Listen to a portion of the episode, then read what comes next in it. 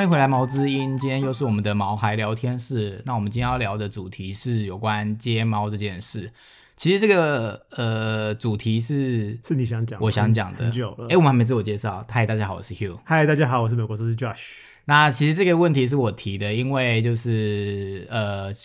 我对一开始我会觉得我比较对猫不太喜欢的原因，是因为我家巷子其实蛮多睫毛，然后呃，就是会有常常会听到猫叫春，就是婴儿哭声，然后或者是呃，如果他们吵架就会那种呀的那个打架声音，声音对，就是很就是其实是蛮困扰的，然后对，或者是呃，常常会有点脏乱的感觉。而且越生越多。对，所以从小，而且然后因为是睫毛吧，所以他们的那个眼神，当你看到它的时候，那个时候它就是害怕，所以它也会警戒心很重，所以就会感觉凶凶的。凶的。所以我其实从小到大对那个猫的感觉就是凶凶的。嗯，当然，一直到近期有到玩朋友的猫，就会感觉是不一样，有改观啊。可是，所以我就很想知道，就是哦，然后就是近期呃近几年吧，或是这一两年，我就发现我住的呃那条巷子，或者是呃我经过某些地方，常会看到越多吗不是，常常会看到就是不认识的人来喂喂猫。猫。哦，对，然后就是我家巷子是我曾经遇过，就是呃，就是他就特别一对情侣就特别骑摩托车来，然后放了食物就走。那这样猫也越来越多吗？我不确定啊，然后但是因为就是从小到大，我家那条巷子都有接猫，所以我也不确定有没有越来越多。OK，但我就是，然后后来又在我去做捷运站，也是发现常常会有人就是拿着是骑骑着车来，那哦，我说错，我家巷子是开车哦，开车哦来特地来，然后就是放了食物就走。哦，那在捷运站看到是有人骑机车对来对对对对对，然后而且还蛮长，几乎每天都会有。哦然后，所以我就很好奇，我就有问你说，诶，那这个接猫怎么这样子是对 OK 的嘛之类的，所以我们就有做了一些 research，然后你今天就是要来跟我们讲解，呃，对就是来聊一下这件事。所以我们就想要今天这一集主要就是想要聊一下街猫，大家该怎么处理街猫。那在路上的猫，你看到外面在外面路上的猫，主要分两种，就是有主人跟没主人的嘛。没主人就是我们这一集的重点，就是街猫，就是野猫、浪猫。那另外一种在外面闲晃的主人的猫是有主人的，嗯，那就有可能是民众放养在户外的啊，所以它可能白天出去，晚上所以它回家。就说浪猫，这不是不是不是浪猫啊，那？它就它就只是它是有主人的猫啊，它是宠物猫啊。可，是那如果它是走失的或弃养的嘞？就是就是有主人的有分三种，哦就有主人的它就是会放养嘛，所以早上出去，哦晚上回来。另外两个就是走失或是弃养，哦，对啊，所以这三个都算是有主人的，在定义上这三个都算是有主人的。但是可是是其实嗯走失跟弃养的到最后都是变成街猫跟浪猫。哦，对啊所以就是都是一样的意思。对啊，对啊，就是你就走失了或者弃养，就形同没主人啊，所以一样状态是一样。嗯，对啊，所以基本上在路上碰到街猫，呃，可以联络动保处，就台北市有台北市动保处，新北市有新北市的动保处，他们可以把、呃猫咪带走，然后去做 TNR，就是诱捕，然后结扎，然后然后放回原处。嗯，对，不是常常会听到一些什么呃动物保护协会打给他们也可以吗？呃，要看呢、因为有些动物保护协会。呃，应该这么说好了，台北市是有执行一个方案叫做 TCCP，就是嗯 Taipei Cat Care Program，、是，然后他们做这个呃行动，就是呃要透过四个东西来减少呃街猫，就是他们会进行诱捕，嗯，然后会做结扎绝育，然后会再放回原地，然后回去之后会做后续的领域照护。放回原地，那对原本的社区人不就没有改变吗？呃，他们就希望透过这个，因为街猫放回去有几个好处，就是一就是它绝育了嘛，是，所以它不会叫春了，然后也比较不会打架，多。也不会越来越多，对。嗯然后呃，另外一个重点就是他们把它放回去，他们其实可以那个本来就是他们的地域地区嘛，然后他们是有领域型的嘛，所以他们还回去回去那边之后就不会有其他的街猫进驻。我突然想到一个问题啊所有的宠物或者动物都有领域性嘛？对啊，猫跟狗都有领域性哦啊。是，所以他们就是其实就是自己有自己的范围，你不能跨。对啊，所以你把它原本那只街猫又放回去，就是它还是有自己的地域，然后其他猫咪就不会进来啊。嗯，对然后有有就是 TCCP 有个重点，就是说你后续的领域的照护，是就是仰赖 TCCP 的自工嗯跟当地居民，他们要去呃巡做逻吗？对，要去巡逻，要去做干净的喂食，就是呃要保护，而且要维持那边的干净整洁。然后什么是干净喂食？干净喂食就是呃他们只喂食干粮，然后喂水跟喂食物的时候啊都要用用碗装。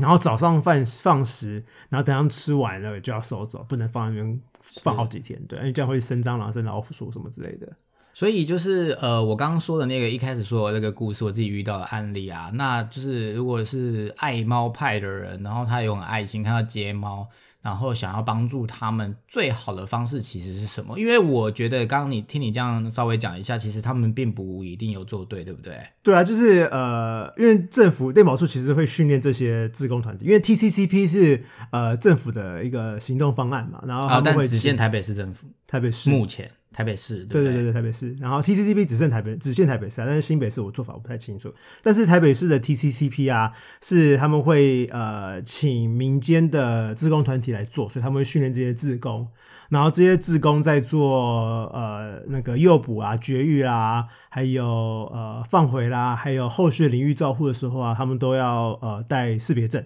嗯，所以他们会，而且他们在做领域维护的时候啊，也会去帮这些猫咪打预防针啊、点除蚤药啊。要是有新猫来的话、也会做数量的控制。然后他们在外面执行这些，在做这些事情的时候，他们都要带自工证。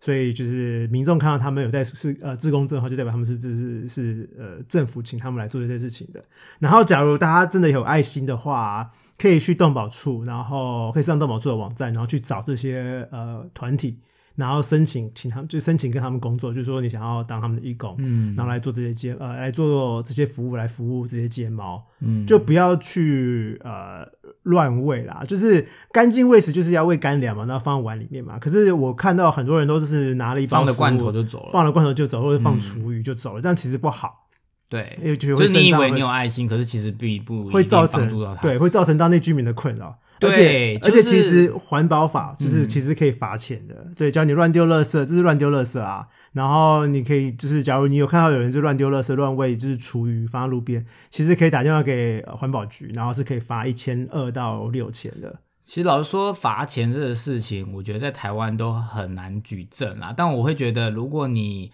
呃你的爱心，可是如果没有把它做好的话，造成当地居民的困扰的话，其实我觉得会造成更多的冲突或反感。这个我觉得我们等一下最后再讲，因为其实为了我们这一集，其实我们有去做一个。呃，study，那我们也看了一部电影，那我们就节目尾声最后再讨论看完的新闻。其实我在那边得到蛮多我的疑惑啦，疑哦惑就是呃有关睫毛这件事。那等下最后我们再讲，先把我们要讲的讲完。然后呃，你刚刚讲，我觉得其实还有一个最大最大最大的重点，就是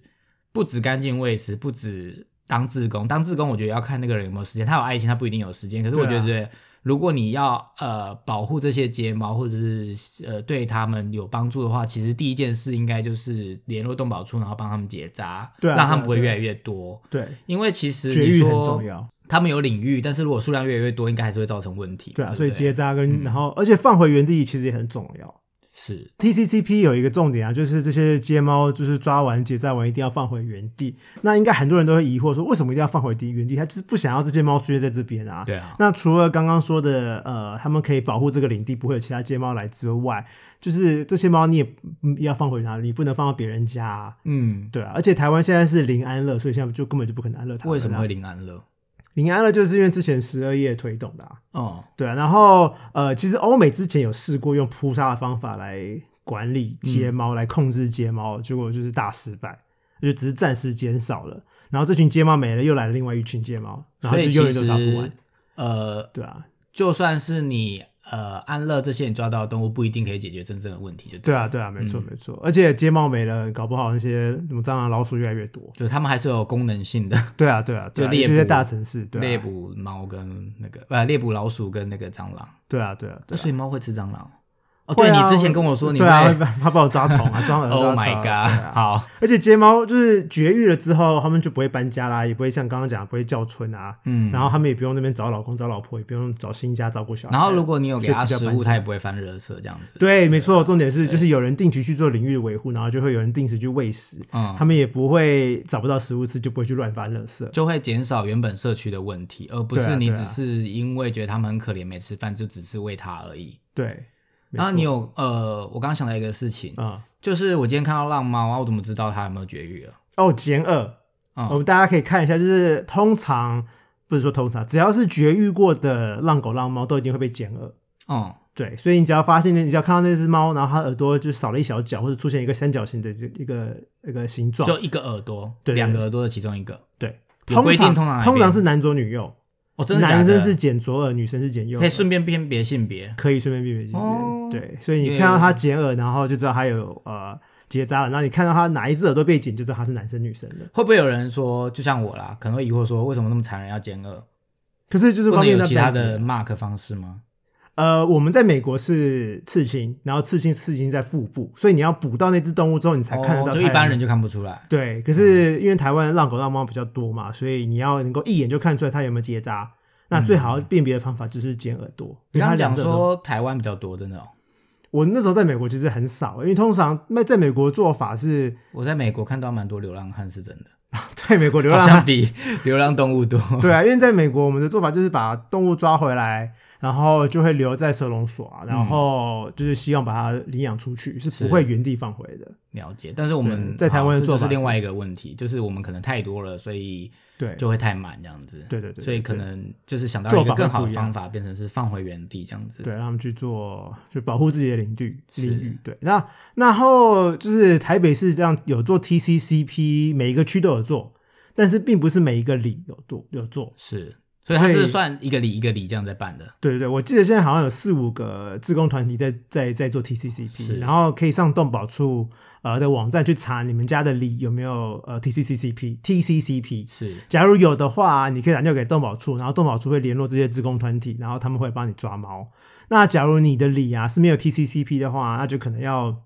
民众自己去抓猫了。然后你可以跟动保处借那个捕抓笼，是。然后他们就会帮你，然后你就把猫引诱进去，然后就可以带去给动物。可是猫很难抓吧？他们警觉性那么高，就是要放放食物啊，一般人哪知道怎么就是去诱猫啊？动保这应该还是要专业的人来。不用，其实不用，就是那个那个笼子放在那边，然后里面放个罐头，那边等一下，说不定它就出来了。但是你要知道猫出没在哪里啦。对啊，那动保处也会教你啊，因为我但是我知道动保处有困难，因为动保处可能一个区就只有一个员工，是，所以他不可能，只要你这个区有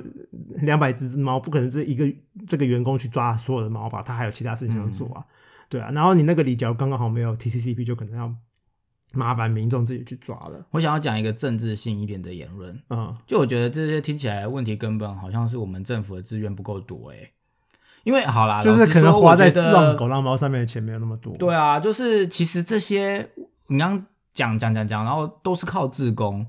那、对啊好，我觉得也许是动保处的员工真的不多，那为什么这一块不能好好重视？台北或者是台北是动物太多了吧？花蛮多预算在一些放烟火或者是就是 绚丽的活动、跨年演唱会什么的。可是其实那些钱如果可能拿十分之一来这个，就不用自工花时间跟钱了，对不对？对啊，可是动保处其实有补助钱给这些动保团体，哦给这些自工团体的，但是钱绝对不够啦，所以这些自工团体其实还是仰赖除了动保处给的钱之外，还有仰赖就是大家民众的捐款，就希望政府听到可以就是多多花一点钱，分一点预算给这些浪，猫们。也就是今天讲浪猫啊，就是不管是浪猫或浪狗，就是多给一些经费，啊可以让他们有那个更好的对啊，生活，而且这些他们也是条一条性命。然后我们的节目宗旨是那个领养不是啦，领养代 better- 替，就是让他们有更好的生活，不是？对啊，就是要为他们的生活品质啊。自己不知道自己的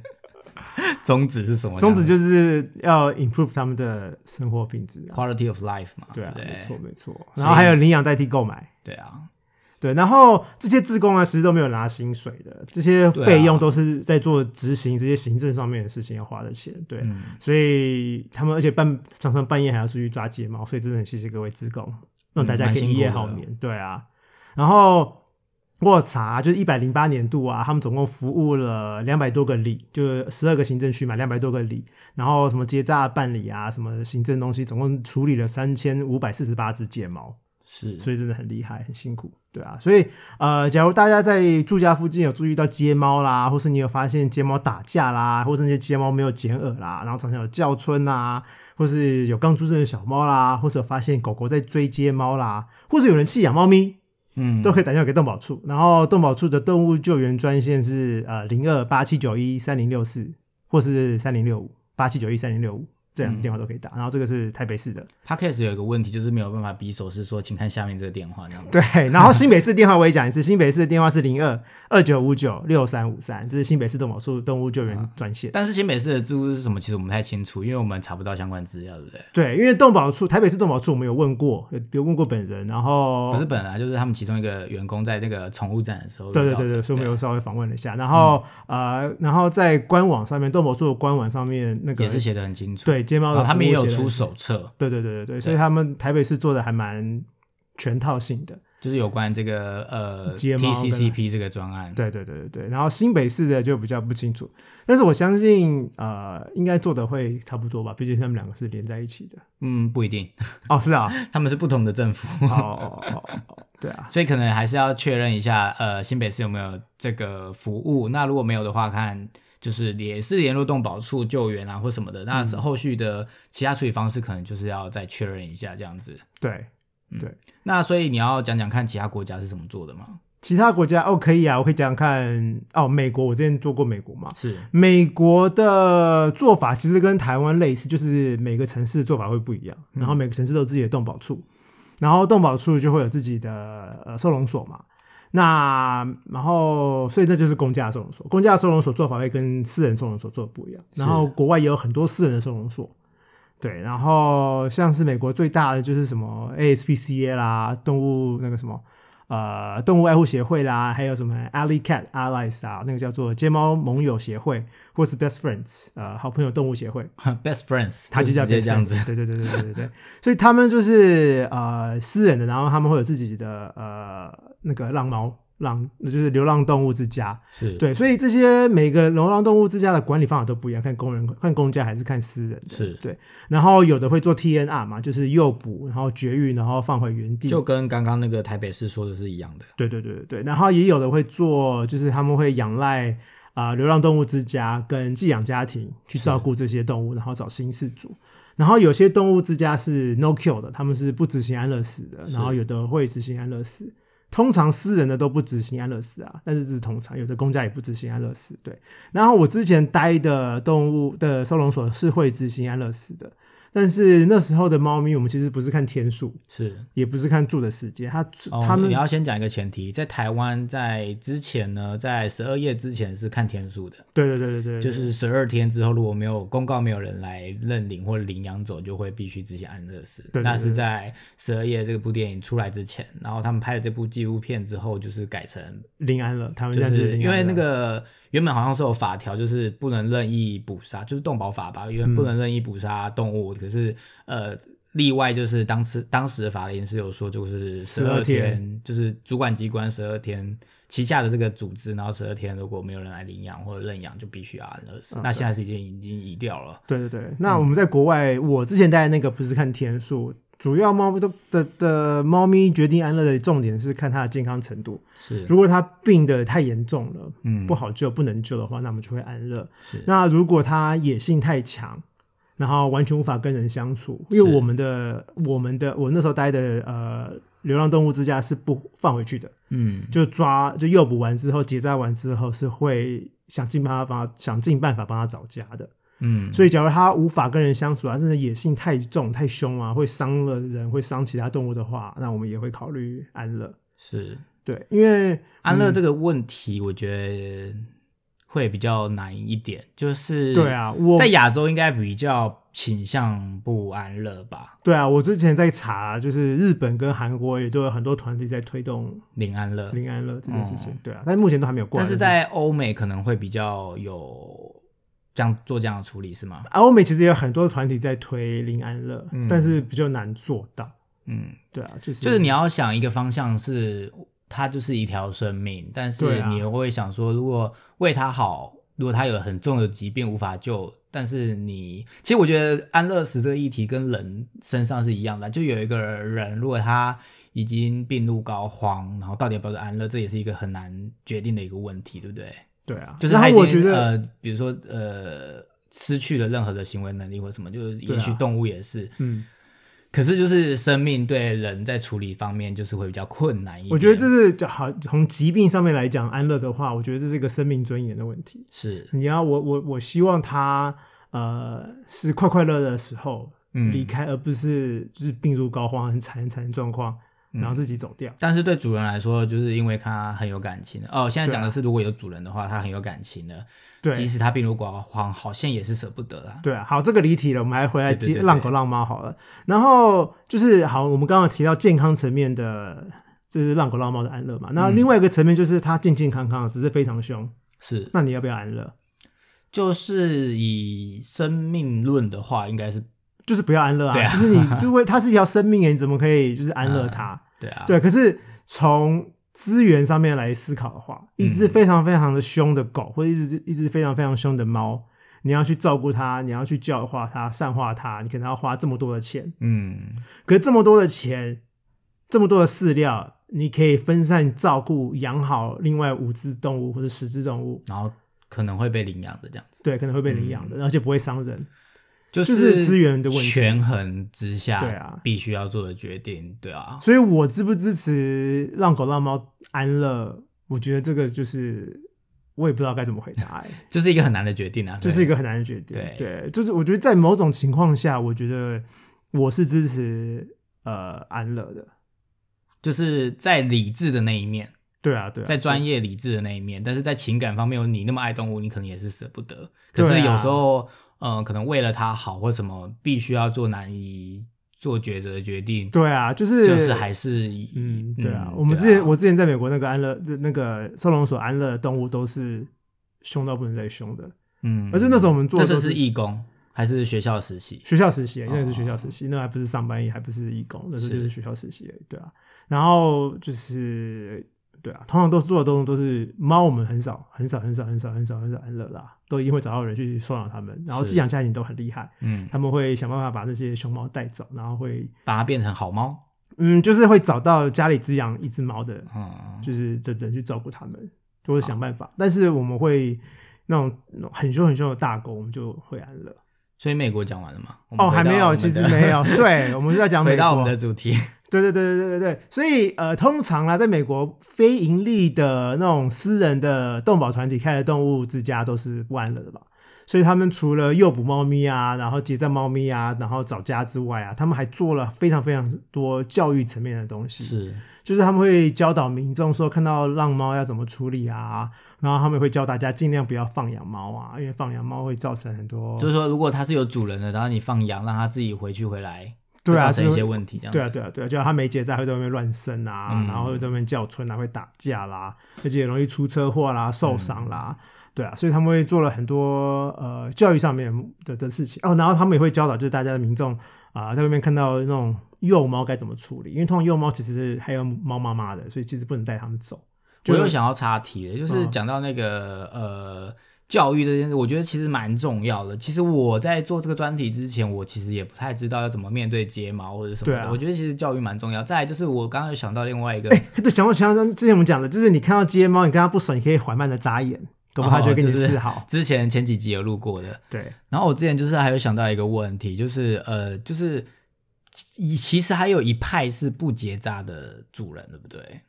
就是他对会觉得，我其实不知道是在哪边看到一个报道还是什么新闻，就是还是不知道，反正我就曾经看过，就是有主人说为什么要结扎？人就是呃物种天生就是会生小孩，你怎么可以剥夺他生小孩的权利？呃，结扎，我觉得好。我们先就浪狗浪猫这件事情来讲的话，嗯我们一定要结扎浪狗浪猫。为什么呢？就是因为我们不希望这些浪狗浪猫继续生，是浪狗浪猫就是会会数量越来越多，会越来越麻烦。对啊，所以我们一定要嗯控制这个问题。对，所以、嗯呃，TCCP 最大的重点就是要控制数量，控制数量 控制数量，对，就是要减少浪狗浪猫。T 它 TCCP 是猫嘛，猫 TCCP 是猫嘛，所以嗯 TCCP 重点就是要减少浪猫的数量。那一般家家的嘞，一般家的动物没关系，这个我们下次会有个话题，而且我们有请外科医师来跟我们聊结扎这件事就先预告一下这样子。对对对对，我们之后来讨论结扎这件事情。好的。对，那猫咪讲完了吗？呃，不，美国的猫讲完了吗？美国的猫哦，就是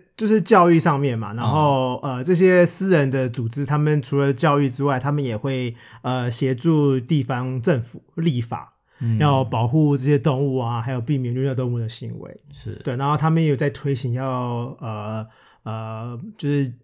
禁止帮猫咪剪爪啊，帮哦狗狗剪耳跟剪尾巴、啊，这些都是他们在推动的事情。所以其实猫咪呃不是猫咪，其实美国很大，所以每个地方不太一样。就是就像台北呃像台湾目前也只有台北在做 TCCP，对其他的县市我们其实也不太确定他们有做什么样的作为。对美那国也是。那台湾唯一确定的事情就是只有就是林林安安乐乐这件事。嗯那其他如果你临安乐，然后流浪动物猫啊越来越多，其他县市还不知道怎么处理的这样子。那但是在美国，因为有很多地方，所以有各种不一样的制度，好像就也不太能比较。那有其他国家吗？呃，有我再讲最后一个国家，就是纽西兰。纽西兰的做法跟美国跟台湾是呃完全不一样的。是对，纽西兰呃，我有看它的数据，就是一半的家庭，一半以上的家庭有养猫，然后呃，但是在纽西兰接猫是害虫，为什么？就是跟台湾跟美国的想法是不一样的。然后为什么是害害有害？美国呃不是美国，纽西兰以前是没有猫的，然后哦它是一七七零还是什么，反正就是十八世纪末期哦才有猫咪过去。然后这时候猫咪过去是呃，就是在船上嘛，然后船上要捕老鼠，是要保护货物，保护就是船员的食物，所以就是带猫上船捕老鼠、嗯捕害虫，所以他们就是降到到纽西兰的。是，然后到纽西兰之后，还是一直都是以工作猫为主，是到了二十世纪初期，嗯或是还是我记得是十九世纪末期、二十世纪初期才变成就是有主人饲养的宠物猫。是对，然后变成宠物之猫之后，就有人弃养嘛。嗯。弃养了猫之后，那时候也没有管嘛，他们就在野外生活了，然后就会乱生，然后就一堆野猫。是。可是因为纽西兰有非常非常多的特别物种、野野生动物、特别物种，然后他们以前是没有天敌的，哦。然后所以像什么奇那什么 kiwi bird，就是那个奇异鸟，哦。它就是在地上筑巢，在地上也就有蛋，然后也不会飞，因为他们这些动物都没有天敌啊，从来就没有天敌。可是到了十九世纪、十八世纪就有了这种猫，嗯所以他们杀了非常这些猫杀了非常多野生动物野生动物，嗯所以还造成了就是纽西兰很多野生动物的大量的巨巨巨巨减。哦对，所以在纽西兰，野猫、浪猫其实是害虫。嗯所以，然后他们在市区、跟在郊区、在农场跟保护区是做法是不一样的。是就是你在市区啊，你可以诱捕，但是不能枪杀。然后你诱捕到这些猫之后啊，你可以联络那个纽西兰皇家动物救援协会，是就是 ISPCA，、嗯然后也可以联络动保处。但是我看他们动保处是跟 ISPCA 是一起合作的，他们一起一起一起工作。是然后就是你诱捕到了之后，可以联络他们嘛，然后他们会帮你找事主，然后你也要积极找事主。是对，因为有些人的猫通常都一定会有事主，然后都一定要打晶片，是找回事主。那没有事主的话，就可以带去动物团体那边，然后他会帮你找，他就会帮这只猫找找新主人，对，然后帮它结扎，然后帮它找新主人。然后如果这个猫太凶了，完全无法散化的话，会对人啊、对其他动物造成安全的问题的话，就会被安乐。嗯那这个是市区，是但在郊区、在野外、在荒郊野外、在农场啊、在牧场啊，做法是完全不一样的哦。哦在那边啊，就是民众啊跟呃官员啊是可以枪杀猫的，是而且他们也可以放就是那种呃会直接杀死动物的捕捉篮。为什么会有这种东西？这怎么直接杀死？是掉进就是去一个洞，它它然后把咔咔咔咔这样子吗？不是不是，我看的照片就是他是把他是那个一个桶子嘛，桶子有个洞，嗯。然后头钻进去，然后桶子也放食物嘛，就头钻进去，然后就会夹起来，然后就夹大的头。呃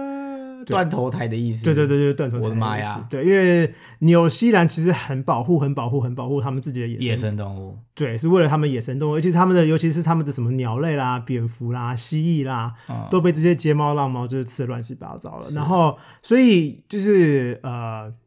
纽西兰有部分比较偏僻的城市发出来的那个那个宣传单，都还会教，就是教大家就是怎么要怎么去找猫，就是在哪里可以放诱捕。为了保护野生动物，为了保护大家去猎猫这样子。对，然后那个在自然保护区啊，那些巡山员啊，也会就是为了保护野生动物，会去是枪杀这些野猫。嗯，对，然后呃，其实啊，那个纽西兰的 RSPC 啊，就是纽西兰皇家爱护动物协会啊，其实他们会非常非常积极的帮在市区找到猫找新家，嗯，他们也是支持不安乐的，然后就是安乐也是要人道安乐啦，就是除了变得太严重然后是完全无法跟其他动物跟人生相处，才会做安乐的动作。对，嗯，然后他们也是很着重在民众的教育，了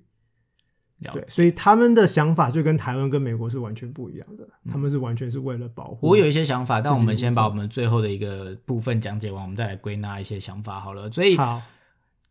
听众听到这边可能会发现，哎，怎么都是呃欧美？但我们比较对象就是台湾，然后欧洲、美国。原因是因为我们在日本跟韩国，就是相邻近的一些亚洲国家，其实我最想比较的其实是就是东亚，就是日本跟韩国怎么做。其实很难找资料，就是因为他们可能会用自己的文，不是英文，对，所以其实对对对对对，我们他们的英文我都看不懂，然后然后真正的官方讲的话都是日文跟韩文。对啊，就是因为他们一定都是以自己的语言来做这些对官方网网站嘛，对啊所以就可能比对啊较难找资料。因此呢，你就找到一部纪录片，叫做我是一只猫，对，它是来自一个韩国的导演做的纪纪录录片。片那它是先讲一个大概，就是它就是以一个猫的视角，可是其实就是一个人，他去呃看一下他们韩国当地的街猫的状态，然后再去比较就是日日本本跟跟台湾的差别。那原因是因为他们在韩国其实接猫的处境是相对比较比我们困有困境的，就有一点比较像我家巷子那个没有 TCCP 作为的那种状态，就是、嗯。呃可能会被嗯、虐待啊，或者是呃或者是会被街坊邻居讨厌啊或什么的，嗯对，然后可能造成了一些脏乱或者是一些呃噪音的问题，我觉得就是韩国很大的问题就是大家会怕猫，嗯，然后怕猫就会赶他们，然后赶它们之后就会造成猫也会怕人。是可是，在台湾我看的浪猫就是没有一个，就是很少很少很少会怕人的、啊。呃，应该是你没有看过像我家那样的状态，可能是因为你住在台北市，台北市就是有这个措施，哦，TCCP 有个特点，就是 TCCP 因为会有专人去照顾这些猫嘛，嗯然后会专业去喂食它们，所以这些猫都还蛮亲人的。对，好，所以我们就可以聊一下我们看过的这个电影呃纪录片的心得。对，就是呃，对你刚刚讲到一个重点，就是我就想到说，为什么台湾就是台湾现在最厉害的一个地方就是猴童嘛，就是他们的那个猫村嘛，，对，那边的猫就很像家猫，就我觉得完全不是街猫啊，就完全不是你就会觉得它就是很自在在那边生活，然后还有一些我记得我去过一些什么。离岛或者是一些观光景点的猫也都是活活得很自在，就是不会有凶狠或者是不怕人啊。对，或不是我讲的不是怕人的问题，而是它不会让我觉得我害怕。哦，就很然后像家猫，跟我的。跟我想象中小时候看到的那个巷子的那种街猫是完全不一样的，就是比较凶狠的眼睛，或者那你现在的你们家现在巷口的猫是怎样的状态？啊、好像偶尔还是会听到猫叫纯的婴儿哭声，然后你看到它你走过它身边，它就是会迅速的跳走那种，就是会这样应该还是 会这样吗？是没有，但是就还是怕人的，哦就是完全是不一样，就是就跟猴童差我们很多。看到猴童那个都是温温和，然后就是自己在那边晒太阳啊，然后你去摸它肚子，摸它头，摸它靠近它也不会怎么样跑掉的那种，不会吓到的那种。然后我当然也不会就被吓到，所以就是就是其实那个呃有过有照顾过的街猫，其实是可以把它弄得像家猫的那种感觉的一样。对啊，可是这个纪录片拍的韩国的猫就完全不是这样子，就像是就是你小时候那种猫吧？对对对对对，就是没有被好好照顾的街猫。嗯，对。而且我看他们的就是拍到的猫，几乎每一个都有上呼吸道的问题，眼睛都肿肿的，然后都有很多嗯分泌物，然后鼻涕也一堆。就是可能会有一些疾病吧，对啊，可是，在日本、韩国、日本不是，可是在日本拍的猫跟在台湾猴童看到的猫，跟我们自己在路上看到的猫都不会有这个问题，都不会有很明显的上呼吸道的问题，都感觉在日本的猫就很像都是喉痛的猫。对，每个都好乖啊。的街猫，我们说的是街猫，就是这个纪录片主要是以街猫为主题，然后去比较这三个国家的街猫照顾不太一样的对就是处境。那在日本，日本好像哦，我们来讲一下这纪录片的文化哈，就是韩国为什么会这样？他们有讲到大概就是以前他们是有经过韩战嘛，嗯所以就是比较，而且韩战是比较近代的战争，然后就是那时候可能饥荒啊，所以就会有一些吃狗吃猫的行为。那怎么长辈那一辈可能现在都还在，所以他们就会有这样根深蒂固习惯观念，就是他们是可以拿来吃，当然就也不会好好对待它们。不会当把猫然后在日本就反而是另一个世界世界，因为大家都知道，全世界都知道嗯招财猫，招财猫这个东西，就是他爱们对猫本来就会比较有好感。然后我觉得，因为文化的关系，所以就会造成那个地方对这个物种是怎么对待的。像日本，因为就那个 Kitty 猫啊、招财猫 Hello Kitty 啊或者是那个小叮当，其实也是猫。啊，对，所以其实他们很多这个 iconic 的东西都是猫，所以自然大家对猫的呃就会比较有好感，所以就会可能就也对一般街坊邻居对街猫可能也相对友善。那因为爱猫的人可能也相对多，嗯那就会有更多的志工或者是更多的呃制度去保护资源去投入在街猫嗯照顾上，那就会把他们照顾的很好，可以像家猫这样子。对，那所以台湾呢，就我觉得就是会比较有城乡差异，就是可能台北市就会做的比较好，那其他可能就不一定这样子。对，那你还有看到什么你想讲的吗？就是呃哦，我有看，就是台湾的那个，他有访问台湾一个一个自工江妈妈，是。然后他的地图让我觉得超惊艳的，他画的地图超仔细，他画的超仔细，他整个地图就是一好像是巴德路那一带吧，然后反正就是好像十几个每一条巷子有哪些猫啊？是男的、女的啊？什么时候来的啊？对对对对什么时候发现的啊？然后呃，超详细的耶街猫送走的都有做记录，这样对啊，而且那家妈妈说她五年哦，连续五年然后都没有放假，都没有都就每天早我觉得这个真的很难呢、就是好有爱心哦、就算是你真的有爱心想去做志工，你也很难可以做到五年都不休假，每天都想要去喂它们，因为猫也是一个生物嘛，所以它每天要吃饭跟人一样，所以如果你一天没去，然后它饿了，那可能造成一些混乱，就会造成它的它就会去挖垃垃圾啊，一天、一餐没吃就会去就可能挖垃圾啊、遭会让它受到一个不恶意的对待。嗯，好，这就是接下来我想要讲的一个我想要讲的一个结论，就是其实呃，接猫这个问题呢，有一个很大的问重点，就是不管投入再多的资源，或者各个呃政府啊、民间的团体去努力，其实最重要的是要怎么样让。因为其实有爱猫派跟厌猫派，就是有些人是不喜欢猫的，有有些人是天生喜欢猫的，有人就是喜欢狗，然后有人不喜欢狗。那要怎么样做到让大家可以和平共处，其实才是一件最重要的事情。就是你在爱猫的执行过程中，你要怎么不会造成夜猫的人的困扰，嗯，才可以和平共处嘛？不然你一直爱猫，可是夜猫看到它就打它，或者虐待它，或者是喂它毒药，这其实是在以前的新闻都有发生过。那所以所以近几年比较少了。所以我觉得它其实跟那种嗯抽烟这件事情是一样的，就是你可以抽烟，可是你要想办法不要妨碍到别人的生活空间。所以你可以爱猫，我不是说爱猫这件事不对哦，是说你可以爱猫，可是你要想办法让。呃，不不爱猫的人也不会觉得你的爱猫造成我的压力。对就像你喂食物和平共存是一件很重要的一件对啊，事对。就不要乱放食物啊，不要乱放乱放厨余啊，然后就是让它喂饱饱就不会去翻垃圾嘛。嗯，就大家你看讨厌讨厌街猫最大的原因就是半夜会乱叫嘛，对啊，会乱翻垃圾嘛。这是两个，我觉得我我可以想到的啦。就是，但是你有做 TCCP，有去绝育，然后有去呃喂它食物，然后用容容器装好，干干净净的去喂食物，然后把食物收走，就不会有这些问题啦。嗯，对啊，然后还有就是就是呃，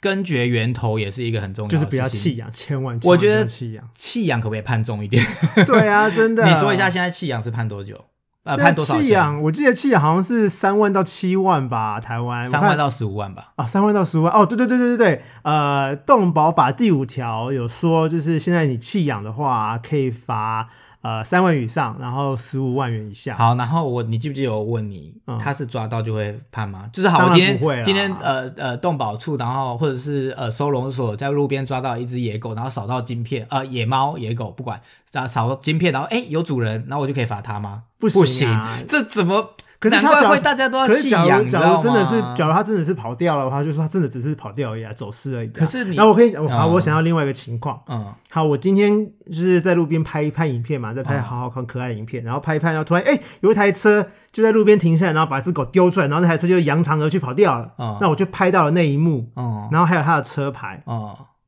这很难认定啊。我觉得这个就比较可以罚，哦，因为他就是是就是你你就拍到了这个影片啊，他就是是真真实实可是你要知道，拍到车牌不一定开车人是谁呀、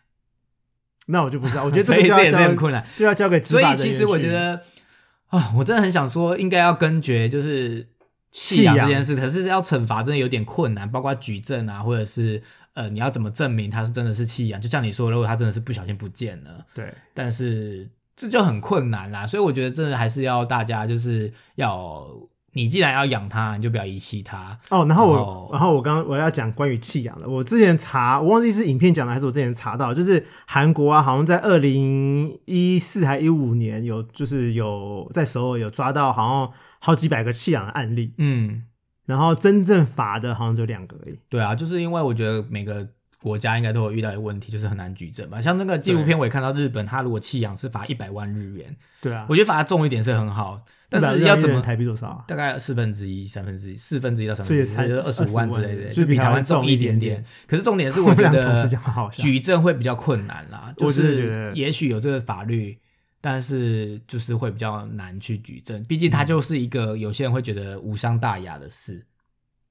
但是可是造成很多社会的资源的损耗跟混乱那。些人就真的是该判重一点啊！什么叫无伤大雅？他会觉得哦猫好可怜哦我就无法养它，所以我就想说丢到路上，然后就会有爱心的人不。行，你就算好，你真的就算不能真的不能养，那你就把你的猫、把你的狗交给那个自工团体，就说我真的无法养，拜托你帮我找新家。没有，可是其实不要这个弃养这个是下下策啦。但其实重点就是，如果你没有信心去养一只任何宠物的话，就不要养，对哦，然后千万不要把动物当做礼物送给别人。这也是很不 OK 哦，我觉得我很讨厌，就是养影片，就是爸爸就是或是妈妈，就是把狗狗，我想要培养你的责任心，那如果没责任心呢？对，然后就是在在背后藏了一只小狗小猫，说你看，然后跟小孩子说，你看我有个好好礼物要送你哦，然后一伸手就是哇，好可爱小狗狗小猫咪啊，然后女儿儿子就好开心哦，花容小失灿的笑乱七八糟，电影看起来很温馨，可是问题这其实就会造成很多社会上一只狗一只猫是十几年的责任哎，对啊。就是你一定要下定决心要去照顾它，才要去养它对啊，不是一时的，